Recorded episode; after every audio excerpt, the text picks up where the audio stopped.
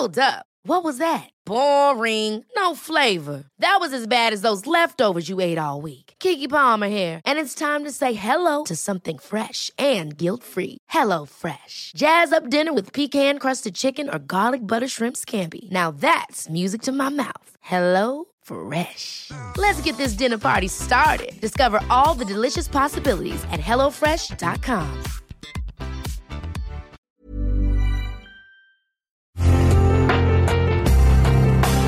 imagen vale más que mil palabras y a veces con tan solo escuchar viajamos al mundo infinito de la reflexión. Esta es la imagen del día con Adela Micha.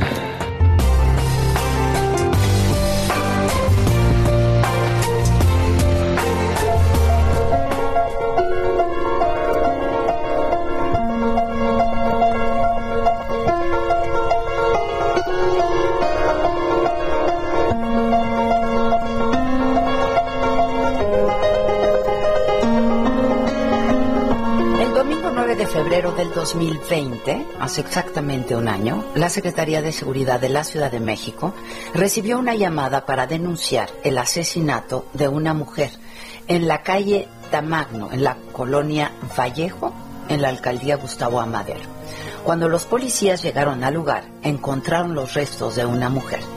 Era Ingrid Escamilla Vargas. Su pareja, Eric Francisco Robledo Rosas, la había asesinado luego de una discusión.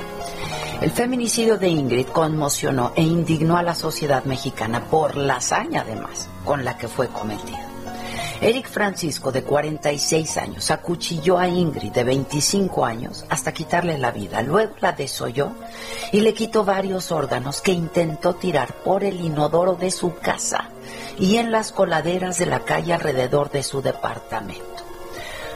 Su hijo con su primera esposa, quien padece autismo, lo vio todo. El hombre llamó a su expareja para pedirle que se llevara al niño. Ella encontró al asesino junto al cuerpo de Ingrid Escamilla. Él terminó por confesarle lo que había hecho y fue la mujer quien llamó a la policía. Eric Francisco fue detenido con la ropa llena de sangre y ante el Ministerio Público confesó el crimen que acababa de cometer.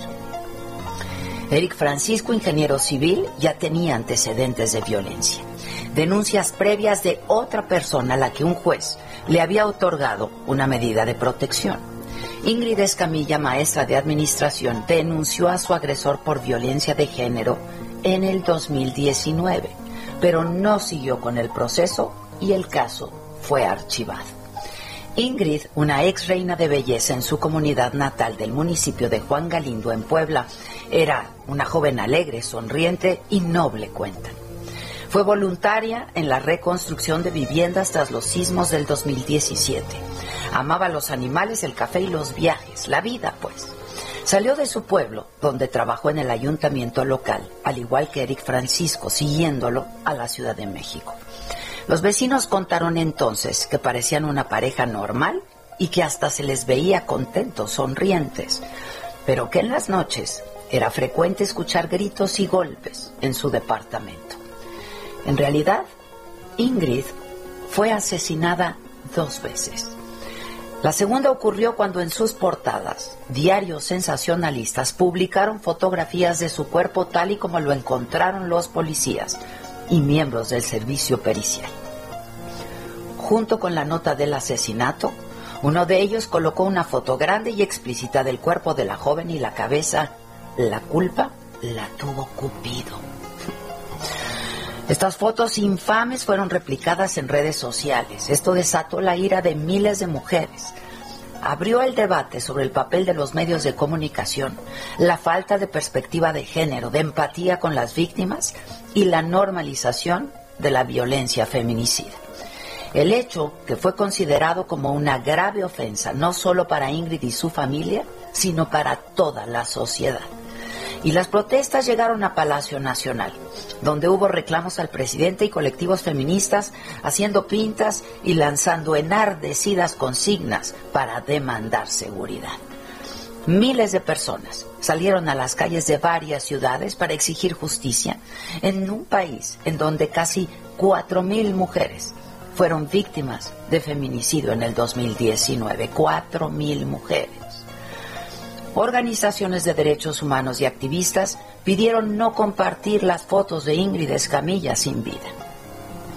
A cambio, sugirieron publicar hashtags asociados a su nombre con paisajes, animales, plantas, colores, retratos, obras de arte, para que cuando alguien busque a Ingrid Escamilla Vargas, la encuentre en un mar en calma, en un cielo azul, en un paisaje nevado, en una flor, en una niña, en algo, en algo menos terrible y doloroso e indignante que las imágenes de su muerte.